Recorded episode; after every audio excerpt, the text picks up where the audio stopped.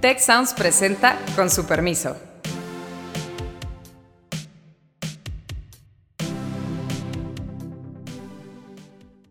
Con su permiso, mi nombre es Azucena Rojas y estoy muy contenta de estar en este episodio donde estamos celebrando el cuarto aniversario de este nuestro podcast favorito, su podcast favorito, Con su permiso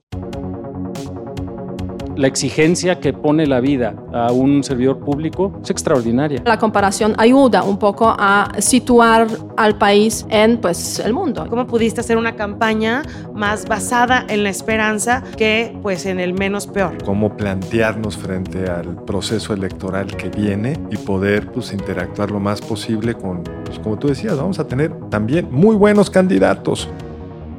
Es un gusto enorme para mí estar aquí en la Escuela de Gobierno, en Miscuac, y les presento a nuestros invitados, que pues el día de hoy tenemos un invitado muy especial, el doctor Alejandro Poré, que pues ustedes saben, fue nuestro decano, pero hoy en día es el vicepresidente de proyección y vinculación del TEC de Monterrey. Qué gusto Alejandro que estés aquí y pues ya ahorita platicamos.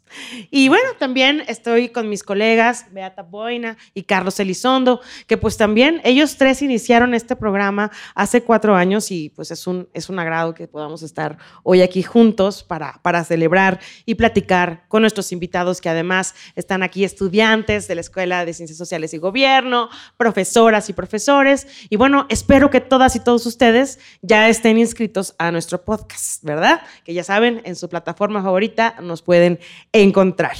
Bueno, eh, pues para no tardarnos más y empezar con la dinámica, el día de hoy de lo que se trata es que no solamente nosotros eh, participemos, sino que participemos con ustedes gracias a las preguntas que la comunidad estudiantil nos ha enviado tan gentilmente. Y para hacer estas preguntas y tener la dinámica, les presento a Miranda Espejel, que es nuestra alumna también de la Escuela de Ciencias Sociales y Gobierno, quien va a leer las preguntas eh, seleccionadas. Pues bienvenida Miranda, bienvenidas y bienvenidos y pues comenzamos.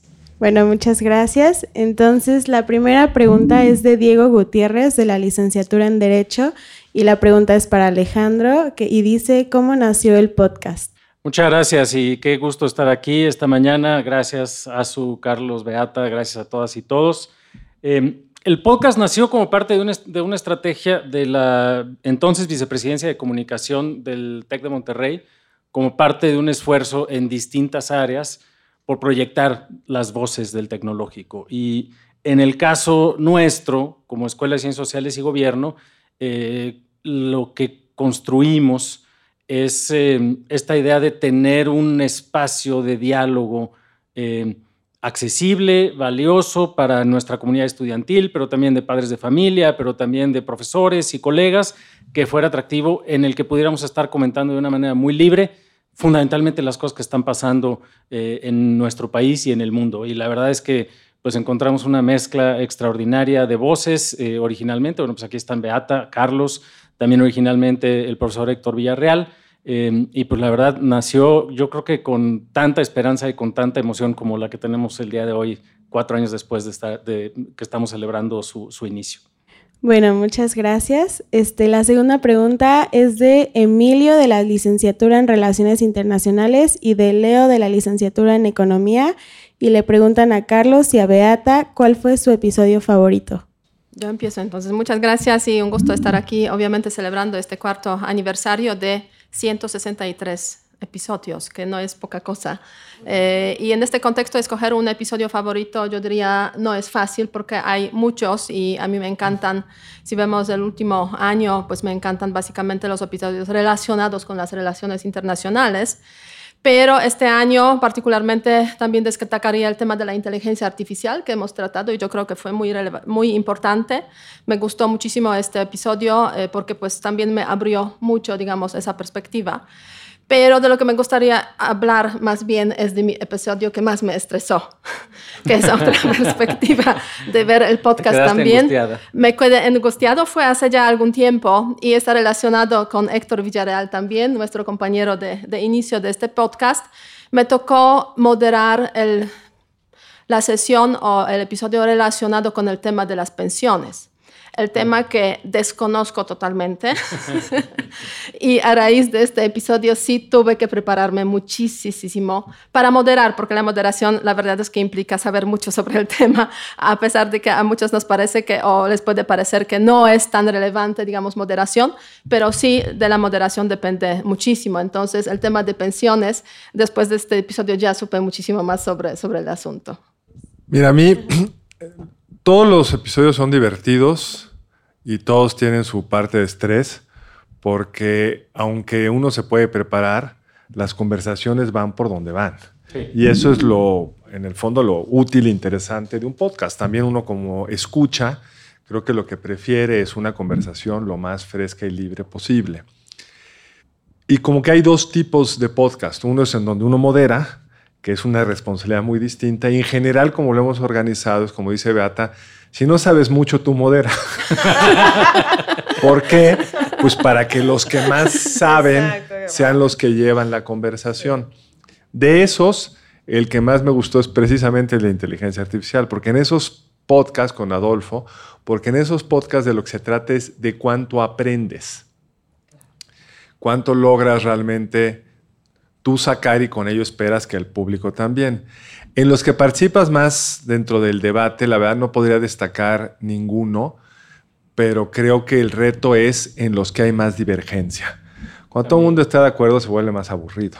Cuando tienes puntos de vista distintos, yo creo que adquiere un dinamismo. Y voy a destacar uno que tuvimos, no hemos, no hemos tenido muchos de ellos, con el profesor Dan Levy de la Escuela de Negocios de Harvard y con Miguel Escuela de Gobierno. perdón, de Gobierno de Harvard y con Miguel Ángel Santos, nuestro decano, que fue sobre cómo enseñar hoy con el peso horrendo de las redes sociales que te van friendo el cerebro y creo que bueno, es un reto que tenemos todos. Con base en tu primer argumento te voy a decir que no estoy de acuerdo.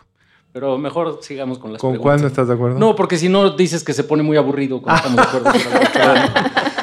Hay que debatir. Tienes toda la razón, no agarré la broma. adelante, adelante. Ok, bueno, la tercera pregunta es de Ingrid de la licenciatura en Derecho y ella pregunta, ¿qué consejo les das a los jóvenes que van a votar por primera vez a Azucena? Pues qué pregunta tan, tan importante y tan interesante, muchas gracias. Em, Hace, hace unos días en la Feria del Libro en Guadalajara estábamos eh, con el profesor eh, Jesús Silva Herzog Márquez hablando de su libro La Casa de la Contradicción y hablamos justo sobre por qué votar y, qué representa la democracia hoy en día eh, para todas las personas que conforman esta sociedad. Y, hablábamos mucho de, de, la juventud, por supuesto. Y de lo que quede mi reflexión eh, a partir de, esa dinámica es que eh, la democracia es de, las y los jóvenes, es, es realmente su espacio y ellos deben de apropiarse del mismo y deben de saber que eh, su votación es muy importante porque prácticamente es, es, es la representación de lo que son. Y nos hace falta mucho escucharlos, conocer cuáles son sus preferencias, saber qué es lo que quieren y darles ese empoderamiento eh, para que ellos mismos sean agentes eh, de cambio en, este, en, este, eh, pues en los gobiernos que se vayan a, dar. Entonces, ¿qué les recomiendo yo para su primera pues su primera elección, pues que se la tomen en serio, que vayan, que escuchen, que participen, más allá de que se enteren, que creo que es muy importante, pues también que opinen y que Sé que las y los jóvenes tienen muchos medios interesantes de comunicación a las que nosotros hemos alguna vez también platicado en, el podcast, ¿no? De qué hacemos con el TikTok, que, a lo mejor para nosotros es un poco distante, pero pues que ahí están. Entonces yo les diría, con base en todo el conocimiento que ustedes tienen, con todas las ideas frescas, eh, pues también de rendición de cuentas, apodérense de estos espacios, hagan debate que fluya la conversación como lo hacemos en este podcast y vayan a votar. Es muy importante hacerlo y, pues empodérense. Esa, esa sería mi recomendación. Gracias. Bueno, la siguiente pregunta es de Felipe, que está en la doble titulación de Economía y Relaciones Internacionales, y le pregunta a Carlos, ¿qué le dirías a los jóvenes que ya no creen en la democracia? Pues que mejor crean en ella, porque la alternativa es horrenda. Yo que soy el decano acá en términos de edad, viví pues, una juventud, una infancia cuando no había democracia. Y no solo había una serie de rasgos autoritarios que te enteras más bien cuando eres grande qué significa más grande qué significaba eso, pero tú abrías los periódicos y tenía una gran prioridad lo internacional. Te hubiera estado muy contenta tú de ver tanto periódico siempre tratando lo internacional. ¿Por qué? Pues porque era lo que se podía tratar sin riesgo. Si te metías a temas nacionales siempre era más espinoso, donde había represión franca contra quienes protestaban en distintos ámbitos, donde estar en el gobierno era pues, una, por citar a mi ley, una casta de privilegiados expresas, sin problemas, circulaban en el periférico, en, en, el tráfico con unas placas especiales que les permitían violentar los reglamentos de tránsito, donde la calidad de las políticas públicas pues, era en general baja y las consecuencias no importaban demasiado, donde los niveles de corrupción que hoy nos pueden parecer alarmantes eran peor y desconocidos. La esposa de un presidente, López Portillo, usaba el avión presidencial como taxi personal para ir a Madrid y no era un debate, era pues, casi un derecho. Entonces no saben, los que están desencantados, no saben lo que es la alternativa. Ahora, entiendo que estén desencantados porque la democracia mexicana pues, es, por decirlo bonito, bastante subóptima. Y creo que pues, el riesgo de todo proceso democrático es que la polarización, el TikTok, la falta de, capacidad de llevar el debate hacia los temas sustanciales. Tenemos una candidata que liderea las encuestas que va a jugar defensivo, o sea, no va a decir nada para no correr un solo riesgo. Tenemos unos medios de comunicación pues cada vez menos libres. Tenemos una política como espectáculo, que los tenis pueden ser bonitos o el huipido, lo que ustedes quieran, pero no llega a los temas más sustantivos. Pero si ustedes, los jóvenes, no participan, primero pues van a dejar a los que tenemos más de 60 años las decisiones, que encima es una mala idea. Mencionaba Beata que el tema que más le angustió es el de las pensiones.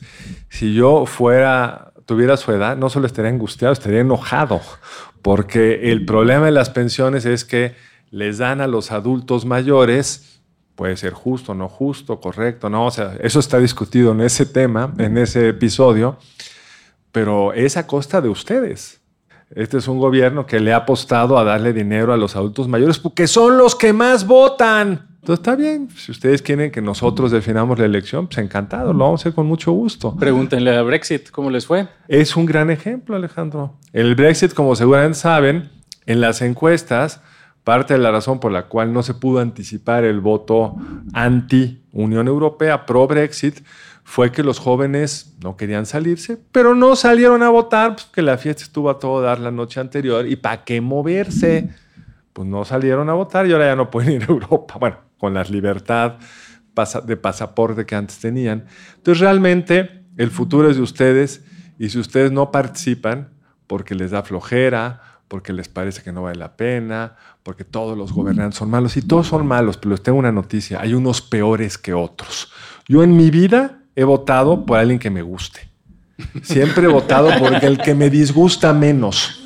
Entonces yo de repente había un joven que se ponía así en una actitud súper, súper... A mí no me gusta ninguna de las dos eran todavía. No voy a votar porque no me gustan. Y dije, pues está bien, maestro. Esa arrogancia les va a llevar a que otros decidan, no ustedes. No quiero poner palabras en tu boca, pero sospecho que era tu yerno o alguien así, a quien no, le tienes tanto aprecio. mi yerno, mi yerno es un tipo extraordinario, muy participativo políticamente, hace comedia, stand-up comedy, entonces todo es en otro tono. Ya, ya, ya. Este era el yerno de un amigo, casi le atinas. a eso sonaba, a eso sonaba. Pero si me dan chance de complementar, yo, bueno, supongo que aquí en la audiencia, quienes nos escuchan, em, sí ubican a Brad Pitt, porque luego ya doy unas referencias que ya me dicen de quién estás hablando. Pero Brad Pitt Es como, Todavía. es Brad como Pitt, hablar de sí, Clark ¿no? Gable para nosotros. Levanten la mano, no me hagan sentir tan mal los que ubican a Brad Pitt. Ah, fantástico. La película de Benjamin Button. Ah, muy bien. Entonces sí puedo usar esa referencia, porque luego ya hablo de cosas que todo el mundo se me queda viendo como si estuviera hablando de Yogi Berra. Pero bueno, Oye, pero este grupo puede ser una autoselección, ¿eh? eh, por lo bueno, que seguramente son parecidos a quienes nos escuchan. Bueno, eh, justo lo que dices tú, Carlos, nosotros, digo, yo soy un poco más joven que tú, pero en esa época nos tocó vivir, los 80s, los 90 sobre todo, esa apertura a la democracia en México. Y un poco lo que está pasando el día de hoy es exactamente lo opuesto. Es como si fuera Benjamin Button, la democracia mexicana. Nos estamos haciendo eh, eh, pues cada vez eh, involución y nos estamos haciendo como, como más autoritarios. Y es poco a poco. Indudablemente eso depende mucho de las élites, de los liderazgos, que sean mejores, etcétera. Que, pero una parte esencial para que haya esa capacidad de reaccionar es la participación. Entonces, carreras de Ciencias Sociales y Gobierno del TEC de Monterrey que están metidos desde eh, exalumnas eh, nuestras que fueron pues, candidatas independientes, que están metidas en distintos partidos políticos, jóvenes que están haciendo el esfuerzo. Lo menos que nos toca es, independientemente de que tanto nos interese el tema, eh, elegir, votar, llevarse sobre todo, asegurarse de que todos en la familia voten, eh, a los primos, no sé, hacer ahí alguna dinámica. Es muy importante, sobre todo la participación. Eh, el poder del voto es lo más importante y creo que a partir de eso eh, se pueden ir reconstruyendo o por lo menos evitando las peores opciones de manera más o menos sistemática. Muchas gracias a ambos. Bueno, la siguiente pregunta es de Michelle, de la doble titulación de Derecho y Relaciones Internacionales. Y ella le pregunta a Alejandro, ¿qué aprendizajes te dejó haber trabajado en el gobierno? Ah, muchos. Eh, primero, y es una cosa que, que para mí eh, es, pues, ha sido un privilegio extraordinario, es esta oportunidad de, de hacerte cargo de que lo que haces y las decisiones que tomas y el esfuerzo que pones, para bien o para mal, tiene un impacto grandote. Eh, creo que eh, esta escuela, sus licenciaturas, eh, reconoce que hay una presencia muy importante del gobierno en la vida de las personas y que sin gobierno, sin un buen gobierno, no es posible lograr la enorme mayoría de los sueños que tenemos. Hay personas que sueñan, con, eh, pues no sé, irse a colonizar Marte. Hay personas que sueñan con que eh, las personas en una ciudad tengan un espacio digno para vivir y un transporte que no los ponga en riesgo y unas escuelas que les abran oportunidades y un sistema de justicia eh, que les rinda cuentas y que frene la violencia contra las mujeres y que abra los espacios del... Ni una sola de esas cosas que son valiosas, que son importantes, las vamos a lograr sin un buen gobierno. Y en ese aprendizaje, además de la responsabilidad y del impacto que tiene la, función gubernamental, sí creo que es un espacio privilegiado para las personas más ilustres, más dignas, más nobles, más comprometidas y mejor preparadas. Indudablemente. No quiere decir que sea la única, ni, ni estamos formando solo para eso, ni mucho menos, pero sí creo que eh, eh, la exigencia que pone la vida a un servidor público es extraordinaria. Peor ahora cuando nos hemos convencido de que los servidores públicos tienen que ganar poco, pero sí creo que un muy querido ex profesor mío, que en paz descanse, decía que la política es una cosa digna. Y yo sé que la vemos y no se ve así, pero precisamente porque es tan difícil hacer las cosas con dignidad, es que es tan importante hacerlas con dignidad. Y la verdad, en ese trayecto, eh, yo estuve seis años eh, eh, fundamentalmente, antes también en el IFE, pero sí te vas dando cuenta y sí se va revelando con una gran claridad y a veces con una gran crudeza la dignidad o, o la indignidad de las personas. Y es extraordinario poder hacer esfuerzos también, pues a mí en lo que pude, tan, tan, tanto como pude, con personas dignas de esa confianza y de ese esfuerzo. Y al final del día es la chamba, porque la gente confía en que un gobierno haga su mejor esfuerzo. Y dejas cosas, Sí, claro. aunque luego se degradan, cambian, pero mientras duran, duran. Y si cambias esos barcos un poquito de dirección, Sin duda. puedes tener un impacto gigantesco que difícilmente lo tendrás nunca en la vida privada. Gracias. La siguiente pregunta es de Aranza, de la licenciatura en Relaciones Internacionales, y le pregunta a Beata cómo se preparan para cada capítulo y cuál es el mayor reto de estar en un podcast semanal. Muy bien, muchas gracias por esa pregunta que me hace recorrer, podríamos decirlo, esos, esos cuatro años y recordar que al comienzo era como una especie de ruleta rusa. Quiero decir. Y ella sabe de ruleta rusa. ¿Por qué lo estoy diciendo? Porque el tema se definía cuando estuvimos sentados en la mesa, lo cual quiere decir o se sabía o no se sabía. y a raíz de eso, obviamente, la preparación fundamental era pues estar al pendiente de todo lo que estaba pasando, tanto en el interior como en el exterior, o sea, la política interna de México y las relaciones internacionales. Y en mi caso particular, la verdad es que el tema de las relaciones internacionales y política exterior de México sí la sigo muy de cerca este, y la sigo, pues, de hecho, a diario, entonces eso no era problema. Problema era, para mí al menos, cuando aparecían temas relacionados con la política interna y efectivamente había que, pues, estar ahí, eh, pues, diariamente eh, con el contacto eh, de la situación interna mexicana para, llegado el día del podcast, pues, efectivamente, pues, tener alguna aportación, pues, constructiva, relevante o nueva al asunto que no era fácil frente a mis colegas que siguen metidos, o sea, en el tema de política interna mexicana, o sea, a diario básicamente. Después cambiamos un poco la estrategia. Yo siempre estaba a favor de, digamos, definir los temas con cierta anticipación. Es que ella es europea y nosotros mexicanos. mientras que Alejandro estaba a favor, no, debe ser un debate libre, digamos, sin obstáculos y con un tema que definimos el día de, de, de la mesa. Por eso me corrieron. Ahora podríamos decir es mucho más fácil porque definimos el tema con un par de días de anticipación. Entonces, esto permite prepararse mejor para el tema, comprobar algunos datos estadísticos, algunos informes.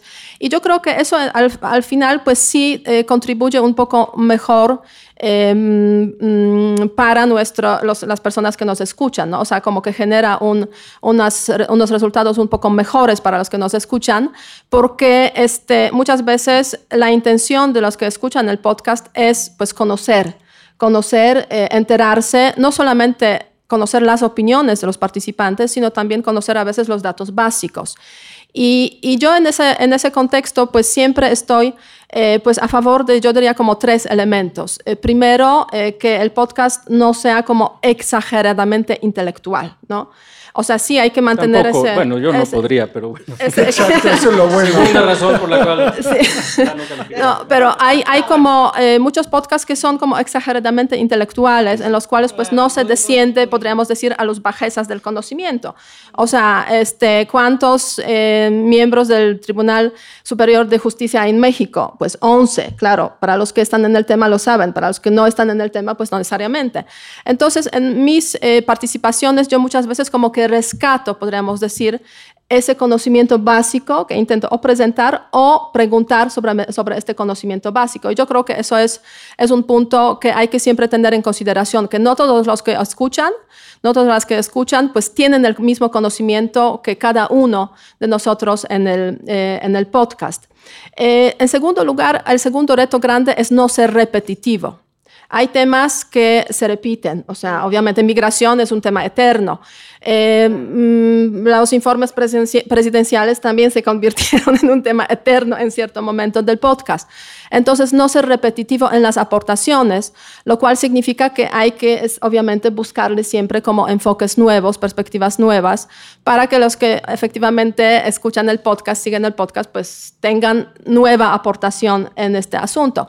Y para mí muy relevante, este México en el contexto internacional, no solamente cuando hablamos de la política exterior de las relaciones internacionales, sino también cuando hablamos de las políticas públicas de México. Por, por eso yo siempre intento como que buscar este, esos comparativos ¿no? Eh, en diferentes políticas públicas para ver a México en un contexto mucho más amplio, que a veces va muy bien, a veces va no tan bien, pero siempre la comparación ayuda un poco a situar al país en pues, el mundo y eso yo creo que es importante. Preparación en ese contexto, pues como digo, depende del tema y, y, ciertos temas que son más fáciles y otros temas que hay que realmente pues eh, ponerse a estudiar básicamente para poder aportar algo eh, mm, constructivo y nuevo al podcast.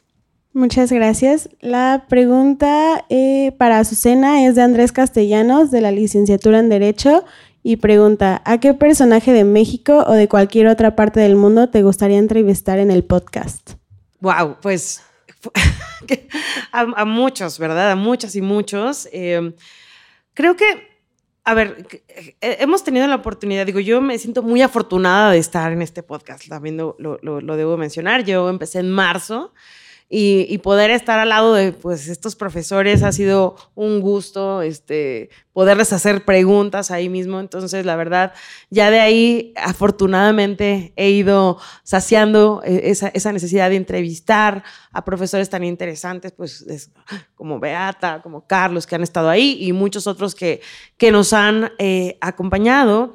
Eh, pero algo que me encantaría y ver la posibilidad es pues ir más allá de, lo que es el text, ¿no? Y, y, de entrevistar a lo mejor a personajes eh, principalmente políticos, que para mí representan todavía como esta esperanza en, la política, en la democracia. Eh, siempre pienso en, Barack Obama, digo, es, es, algo, un, sueño muy grande, pero para mí es alguien que representó cuando eh, me fui a estudiar a los Estados Unidos una esperanza de que, de que un, mundo eh, democrático, en donde hubiera capacidad de interactuar los unos con los otros, era posible. O sea, yo, esa, campaña de él y sus, sus años en el gobierno, los, los, viví intensamente, los viví estando en Estados Unidos y me encantaría pues como eh, platicar con él y, y, decirle cómo fue, cómo pudiste hacer una campaña más basada en la esperanza que pues en el menos peor, ¿no? Bueno, eso es lo que yo al menos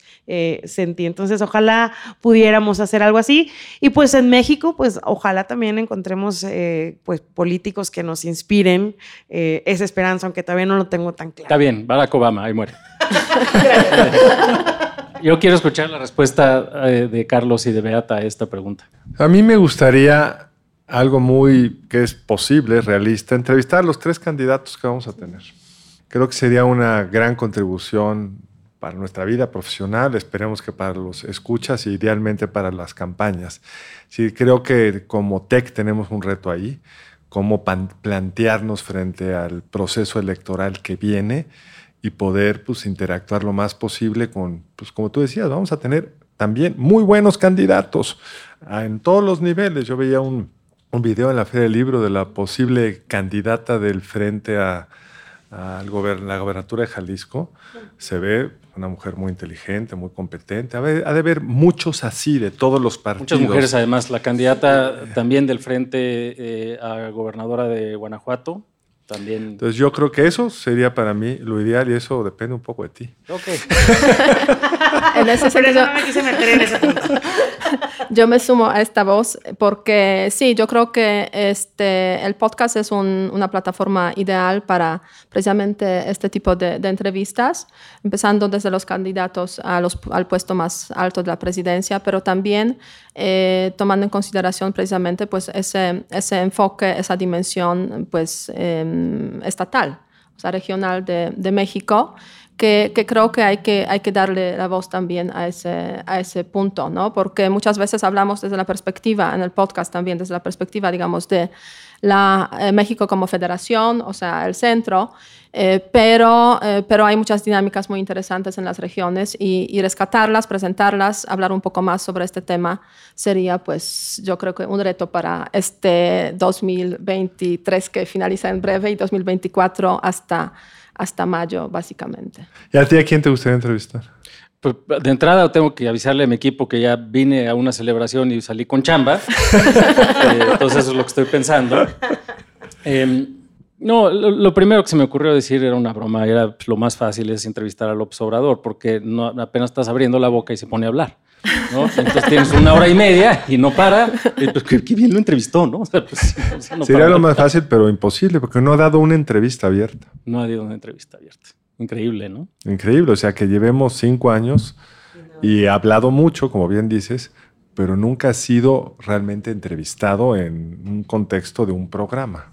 A mí me encantaría entrevistar a Alexandria Ocasio Cortés. O sea, sin lugar a dudas creo que es justo una representante de una persona joven, bien preparada, involucrada en política, que está eh, haciendo un esfuerzo extraordinario por cambiar eh, el discurso de su propio partido, de lo que significa la participación de, las mujeres y de los jóvenes en la política, y sin lugar a dudas, con una gran claridad no solamente de las causas, sino de cómo se va logrando a través de la política pública y lo está haciendo en el lugar más imposible probablemente del mundo de hacerlo, que es el Congreso de los Estados Unidos, que es la estructura más conservadora probablemente que ha construido eh, la democracia eh, eh, a lo largo de su historia. En un club de ancianos. Digo, es comparable como la democracia griega, más o menos a ese nivel. Imagínense esto, es una mujer puertorriqueña estadounidense, de origen, pues, clase media, trabajadora, etcétera y que está llevando a,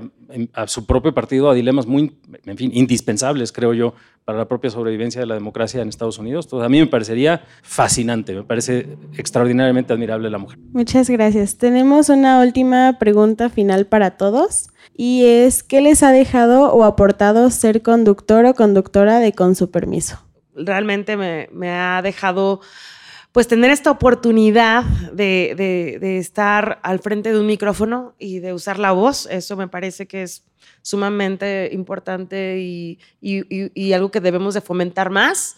Obviamente, como lo mencionaba Beata, estar como más consciente de las cosas, tanto lo nacional, lo internacional, con un propósito, con un propósito y una responsabilidad que es estar aquí al frente para poder transmitir ideas, para poder también debatir algo que eh, creo que como mexicanas y mexicanos nos cuesta mucho, es el debate.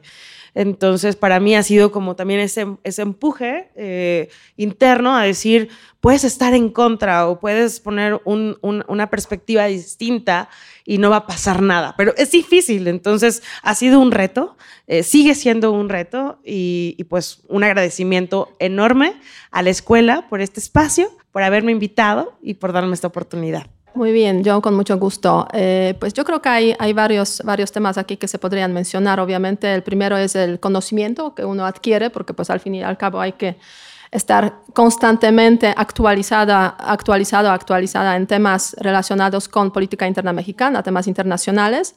Y eso pues tiene un efecto positivo, yo diría también, em, para la labor educativa. O sea, como profesora de Relaciones Internacionales en Tecnológico de Monterrey, pues eso me ha ayudado pues eh, a, mantenerme al día con todos los temas. El segundo lugar, yo creo que la capacidad de desenvolverse en, em, en los medios de comunicación que eso también eh, participar en el podcast ayuda, sin ninguna duda, a estar preparados, preparadas, yo preparada para eh, responder a preguntas de diferentes naturalezas, que no necesariamente siempre sabemos, conocemos la respuesta, pero de alguna forma hay que, hay que estar ahí, hay que responder y hay que hacerlo, eh, pues marcando cierta diferencia eh, frente, frente a los demás. Entonces, en ese sentido, yo diría perfeccionamiento eh, en cuanto a las relaciones con los medios de comunicación y la capacidad de ver también los temas desde la perspectiva de cómo hacer una entrevista, que es una perspectiva muy distinta frente a cómo ser analista y estar en los medios de comunicación respondiendo a las preguntas. Y el tercer punto que yo creo que es más relevante para mí personalmente hablando, que es esa relación entre lo profesional y lo personal. O sea, ¿qué tanto hablo de mi vida? De sus eh, viajes por las montañas mexicanas. Eso también. Múltiples. ¿Qué tanto hablo de mi vida, digamos, en los espacios eh, públicos, en los espacios abiertos? Y en general yo diría que para mí eso fue un gran aprendizaje relacionado con el podcast, eh, para no limitarse solamente a lo profesional, sino muchas veces apoyar, digamos, ciertas argumentaciones con las experiencias personales. Y, y eso es para mí lo más relevante. Ha sido una experiencia, un aprendizaje, porque pues, yo creo que muchas personas este, no, o sea, no siempre nos gusta revelar nuestras experiencias personales, a veces dolorosas incluso, pero el hecho de estar en el podcast me ha permitido precisamente pues, hablar, fluir. El mejor podcast, creo, de ahora que lo recuerdo, es cuando me tocó entrevistarte a ti sobre tu vida. De la vida de los cuatro que estamos acá, la más interesante por mucho es la, de Beata. ¿eh? La nuestra es aburrida, plana. y ese episodio es realmente muy bueno. Y Beata sí tuvo el valor y la franqueza de contarnos, de contarnos qué es venir de una familia pues, en un pueblo polaco, minero, industrial, Una familia modesto, obrera. obrero, En Polonia comunista, o sea. y llegar a México como embajadora. Y lo, lo que vino después, pues ya se quedó acá por razones personales. Así es, por el matrimonio. Muy bien. Entonces, así son Está mis, mis Oye. aprendizajes. Yo tomando tu ejemplo de hablar de lo personal, aunque algo infinitamente más trivial, pero me acordé que toda esta admiración que le tengo a Alexandria Ocasio Cortés, de hecho yo le dije a algún colega, le dije, esa mujer va a ser muy importante, mucho antes incluso que fuera eh, eh, diputada. Así bueno, que si eh, habla bien de ustedes, tiene buen ojo. ¿eh? Y, y- y si me equivoco, después ya no digo nada. Entonces también tengo esa ventaja. Eh, pero hace unos meses, en el parquecito que está ahí cerca de NYU, estaba sentado con mis hijos, viven allá, eh, y pasó ni más ni menos así eh, Alexandria Ocasio Cortés con alguien de su equipo, aparentemente, un sábado a media mañana. Y yo, literal, háganse de cuenta que estuviera viendo, no sé cuál es la estrella del momento. Taylor fanfiction. Swift. Eh, Taylor Swift. Eh, y mis hijos, papá, sácate la selfie. Y yo así, no puedo, no puedo. Así, paralizado. Eh, estuvo, muy, estuvo muy entretenido. Y como ven, nada así tan relevante. Y eh, pero sí creo que es importante y es parte de lo que he aprendido aquí también. Dentro de todo lo que, discutimos, que muchas veces, como dice Carlos, nos deja un poco de estrés, etcétera, invariablemente hay puntos luminosos. Invariablemente hay personas que están haciendo lo correcto. Invariablemente hay perspectivas que nos permiten aprender una cosa diferente. Yo creo que eso es lo bonito de este podcast, es lo que yo he aprendido, es de lo que me he nutrido eh, y lo hemos hecho con muchas cosas en las entrevistas uno a uno. Tú das un gran ejemplo, Carlos, hay otros, eh, pero creo que eso es lo que a mí me ha dejado y sí creo que el poder de la voz es algo que eh, eh, eh, tanto como escucha como en el diálogo eh, y como consumidor, digamos, de este medio, es algo extraordinariamente valioso y que además, pues, hombre, en los últimos 20 años, dos años, perdón, o tres, ha tenido un crecimiento parecido extraordinario. 20. Sí, exacto, han parecido 20. es correcto, no, no digamos los últimos cinco, pero bueno, eh, te toca, profe. Pues yo creo que lo que dijeron mis tres compañeros lo suscribo plenamente. Estos programas al que más le dan es al que participa. Si además le sirve a ustedes, que bueno, pero uno aprende mucho. Pero quiero centrar mi respuesta en un tema que es este instrumento específico que es el podcast. Tengo el privilegio de estar en muchos programas, mucho en tele. Y lo que tiene el podcast es que permite mucho más espontaneidad, permite más el cruce entre lo personal y, y lo analítico, permite mucho más una interacción con frescura. Y en el camino me he aficionado al medio.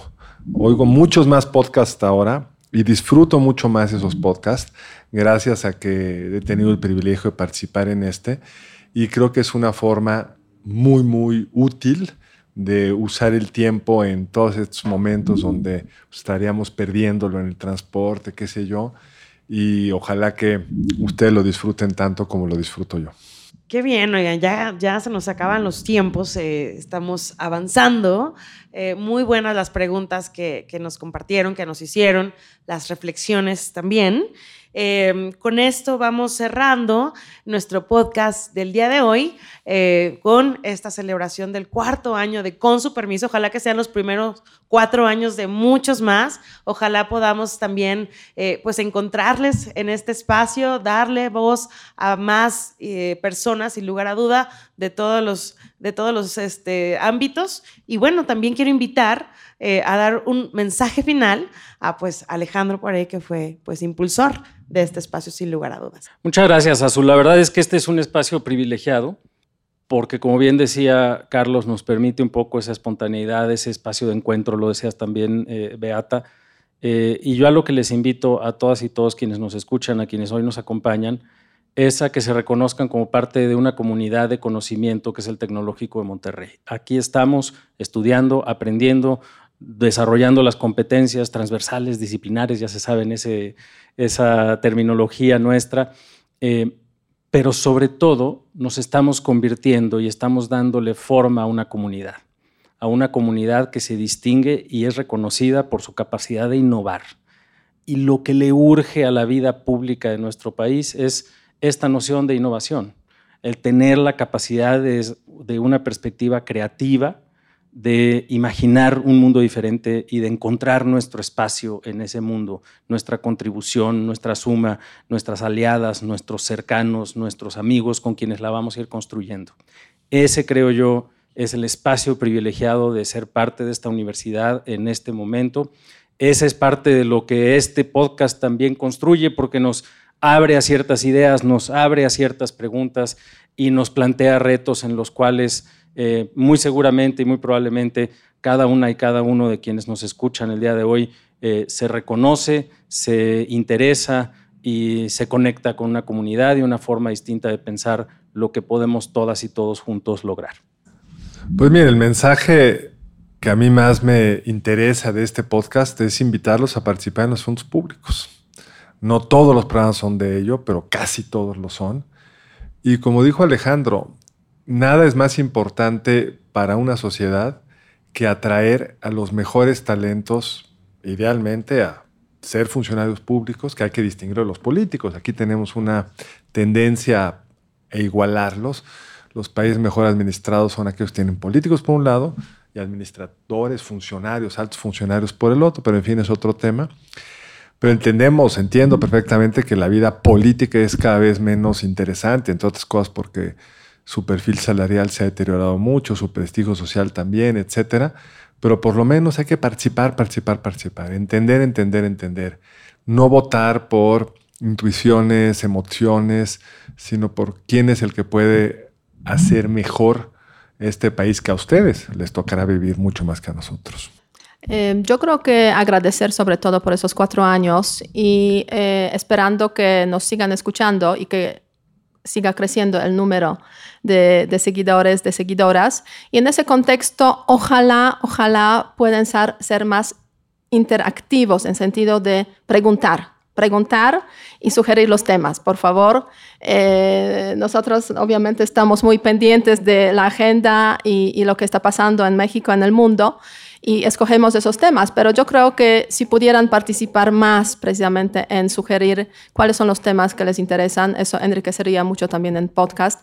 Y, y quizás pues vamos a descubrir temas que no hemos pensado en, en posibles, digamos, temas para, para episodios.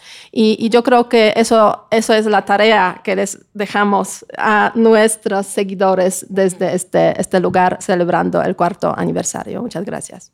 Buenísimo, pues muchas gracias colegas, qué gusto nuevamente estar aquí con ustedes. Gracias Alejandro por estar aquí con nosotros, por acompañarnos. Gracias a todos los que nos escuchan. Síguenos por favor en nuestras redes sociales, arroba. Nos vemos la próxima semana.